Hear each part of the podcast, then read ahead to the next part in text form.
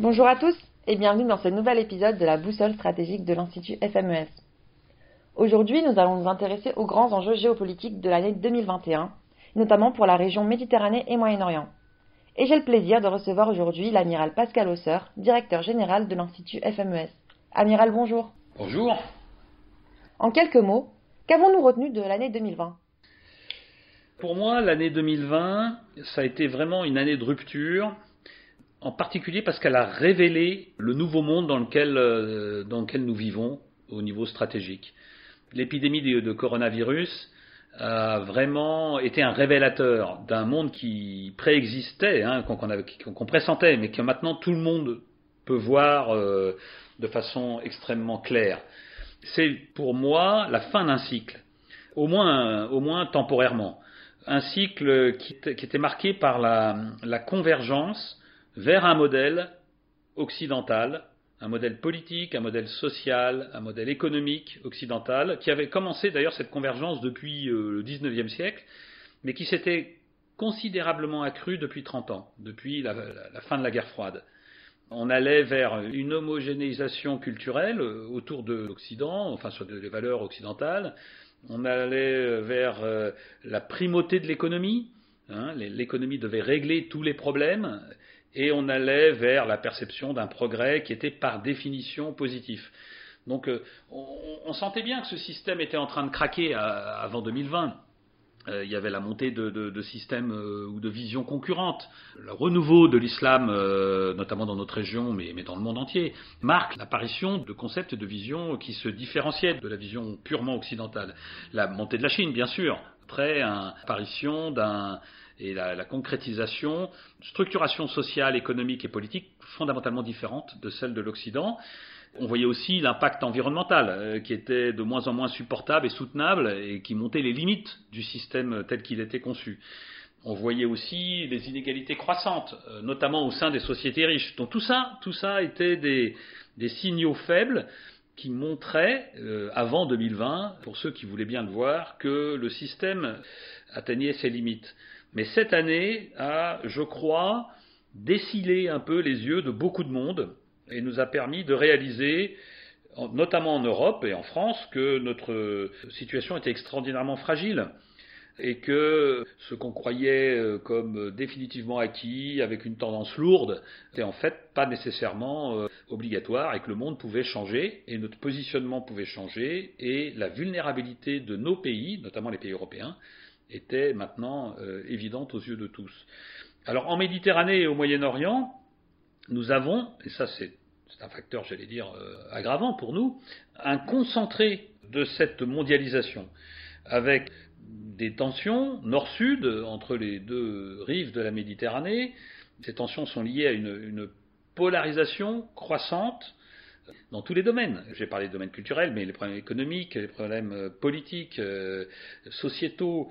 Donc cette polarisation, elle, crée de la tension. Et puis, on a un jeu de puissance qui s'est accru en, profitant de la rétractation américaine et de la faiblesse européenne. Donc l'année 2020, c'est vraiment une année qui a révélé qu'on était rentré dans un nouveau monde. Je vous remercie. Et dans ce contexte particulier, toujours marqué, vous l'avez rappelé, par la pandémie de Covid-19, que pouvons-nous attendre de l'année 2021 à mon avis, en 2021, les choses vont s'aggraver, en fait. Hein. Euh, on va, d'abord assister à des tensions latentes croissantes, qui sera liées à des sociétés qui seront fragilisées, fragilisées par le Covid, par la crise économique, qui, qui, est liée notamment euh, au Covid, par la chute des cours des hydrocarbures, qui est très importante pour une grosse partie des pays du Sud, par la, la frustration euh, croissante des populations, des deux côtés de la Méditerranée d'ailleurs, hein, euh, les pays du Nord qui perçoivent de plus en plus les limites de leur système et, et une forme de dégradation inattendue de leur situation euh, qu'ils considéraient comme privilégiée euh, face à la gestion de la crise. On voit bien que notre système a atteint ses limites et ça crée de la frustration. Et les pays du Sud, devant d'abord la dégradation de la situation économique et puis l'absence de perspectives positives pour sortir par le haut de, de ces crises. N'oublions pas que notre bassin, cette zone, est une des zones les plus chrysogènes du monde, avec la, la mer de Chine du Sud, pour d'autres raisons. Ce bassin est le théâtre de trois guerres, en Libye, en Syrie, au Yémen, qui ne sont pas résolues, et puis euh, des zones de crise en périphérie qui sont à surveiller, la, bande sahélo-saharienne bien sûr, le Sahara occidental qui reprend euh, de la tension, le Caucase, on l'a vu avec le, Nagorno-Karabakh, les Balkans qui restent euh, des, zones de tension. Tout cela dans, dans une atmosphère de ressentiment liée à la désoccidentalisation et à l'instrumentalisation des, des, passés, des histoires, des, perceptions qui finalement créent une ambiance euh, qui favorise cette tension croissante. Le deuxième facteur, à mon avis, qui va marquer les années à venir, et donc l'année, l'année 21, c'est le jeu des puissances, euh, de plus en plus désinhibées, de plus en plus libérées.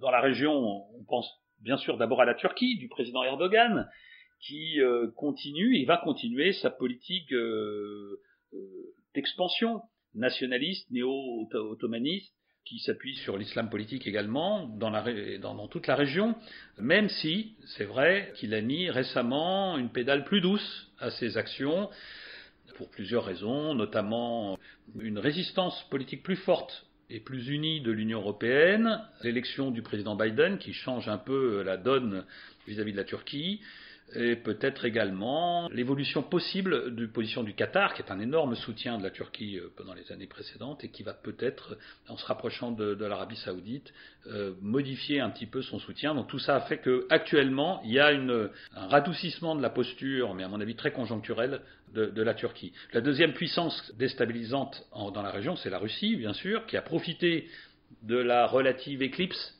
américaine pour euh, s'installer durablement et euh, dans la région et jouer la politique du perturbateur hein, pour peser géopolitiquement, ça, a du sens bien sûr pour la Russie, mais c'est clair que c'est un facteur de tension générale.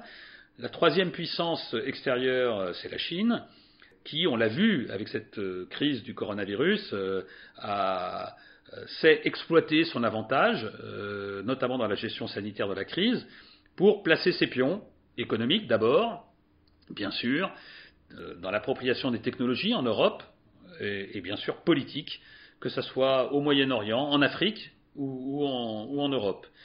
Et puis il y a un autre facteur qui est intéressant à voir, c'est euh, les pays du proche du Moyen-Orient, les pays donc de la partie est de notre zone, qui sont de plus en plus présents dans la, dans la région euro-méditerranéenne, et ça c'est un, un, fait nouveau. Qatar, les Émirats, euh, Israël, l'Iran s'impliquent de plus en plus dans la région avec leurs agendas, et d'une certaine façon, il y a une moyenne orientalisation de la Méditerranée qui est très sensible et qui sera, à mon avis, très perceptible en 2021. Amiral, vous avez mentionné le nouveau président américain, Joe Biden, et nous avons assisté il y a quelques semaines à son investiture. Selon vous, son mandat pourrait-il avoir des incidences sur la région Méditerranée-Moyen-Orient?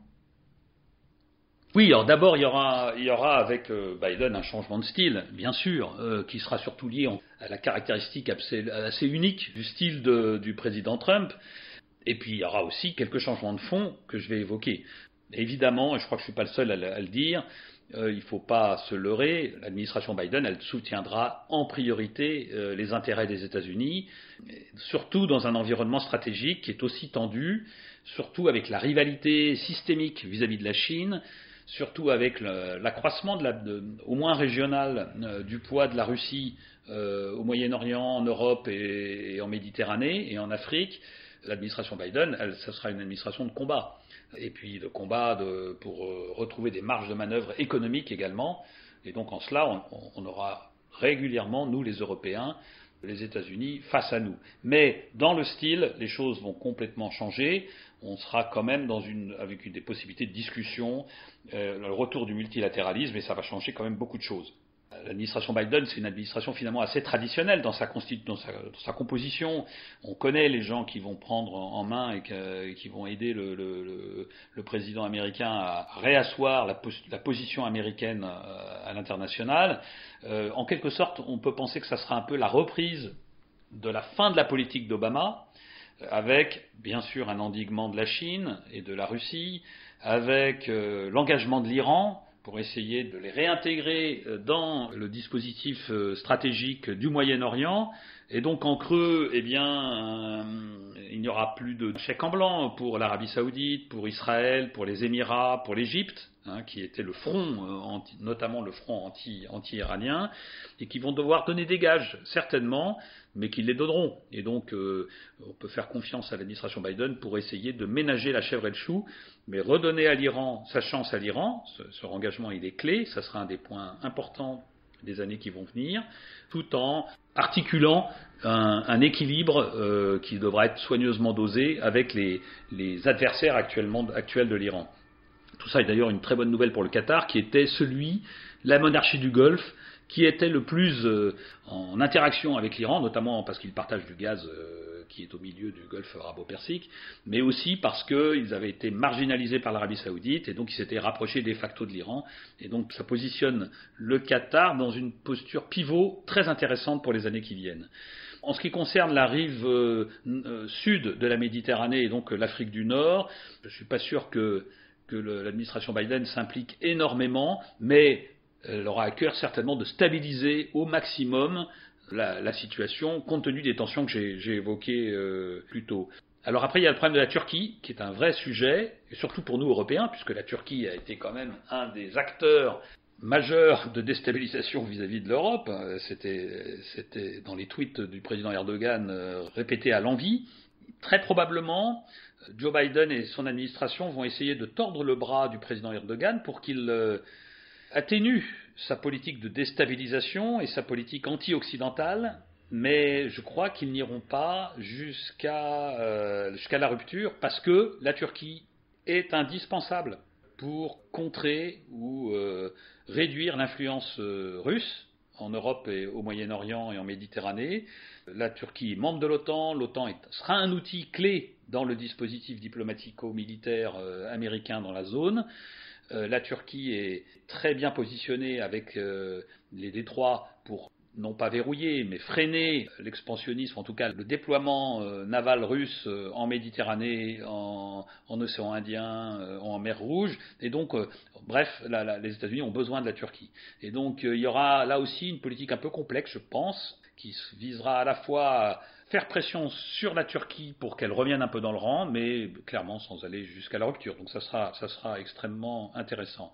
Il y a quand même, euh, pour euh, compléter ce paysage, il y a quelques motifs d'espoir dans ce paysage un peu assez sombre. Je, reconnais que je n'écris pas un monde merveilleux pour 2021. Euh, je trouve que les États-Unis et la, cette posture américaine qui les rendra plus prévisibles, qui sera plus stabilisatrice, euh, même si, une fois encore, cette région, un, n'est pas la priorité de l'administration Biden, hein, qui va d'abord s'orienter sur la Chine, c'est évident, et, euh, puis deux, euh, cette administration défendra d'abord les intérêts des États-Unis. Mais on voit bien que les premières décisions sur le, le, renouvellement de l'accord START, le retour dans l'accord de Paris, le retour à l'OMS, la volonté de réengager l'Iran sont quand même des facteurs qui peuvent apaiser un petit peu cette zone qui est déjà extrêmement tendue. Le deuxième facteur d'espoir, c'est quand même les Européens qui euh, semblent avoir compris que le monde n'est pas tout à fait celui qu'ils euh, croyaient avoir autour d'eux et qui peut-être, il me semble, euh,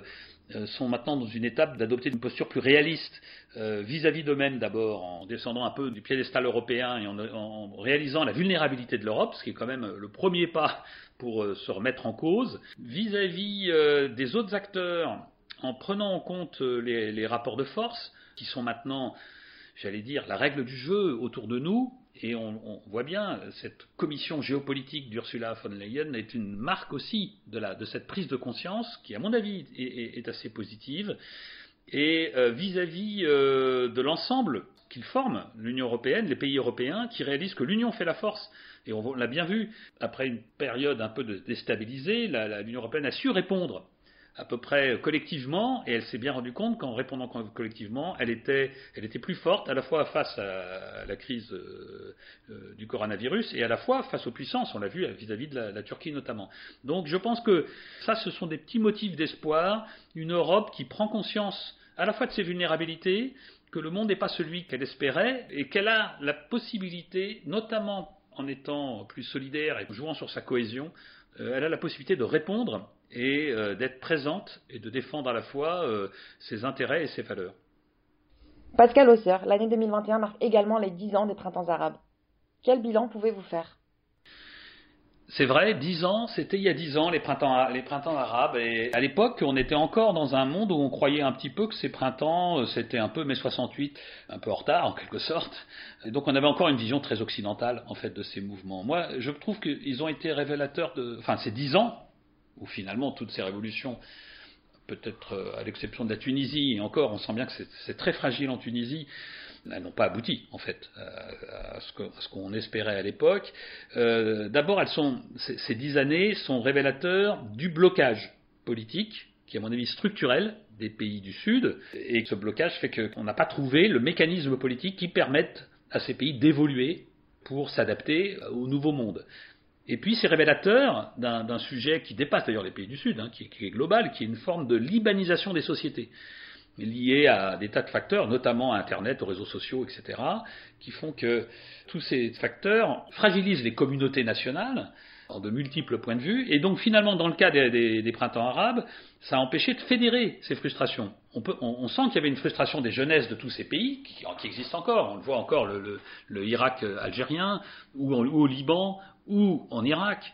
On voit bien ces mouvements de jeunesse qui sont très frustrés et qui en fait ne, sont, pas à l'aise dans, la société et dans les perspectives qu'on leur offre, mais qui n'arrivent pas à fédérer ce mécontentement et cette frustration dans une vision unique parce qu'ils sont soumis à des tensions, à des influences extrêmement diverses, de plus en plus diverses, qui morcellisent en fait nos sociétés. C'est le vrai sur la rive nord comme sur la rive sud. C'est un des vrais enjeux, à mon avis, euh, des pays euh, dans les années qui viennent, notamment les pays démocratiques, parce que euh, par définition ils sont ouverts aux influences diverses et variées, ou les pays fragiles, ce qui est un peu le cas des pays de la rive sud de la Méditerranée et du Moyen-Orient, pour certains d'entre eux en tout cas, qui ne contrôlent pas leurs réseaux sociaux et donc finalement qui, aboutissent à des jeunesses, notamment des jeunes qui sont d'accord pour, pour manifester leur mécontentement et leur désir de changement, par contre ils ne sont pas toujours d'accord sur la direction dans laquelle veulent changer euh, leur société, et du coup, ça donne une prime aux organisations qui sont très structurées,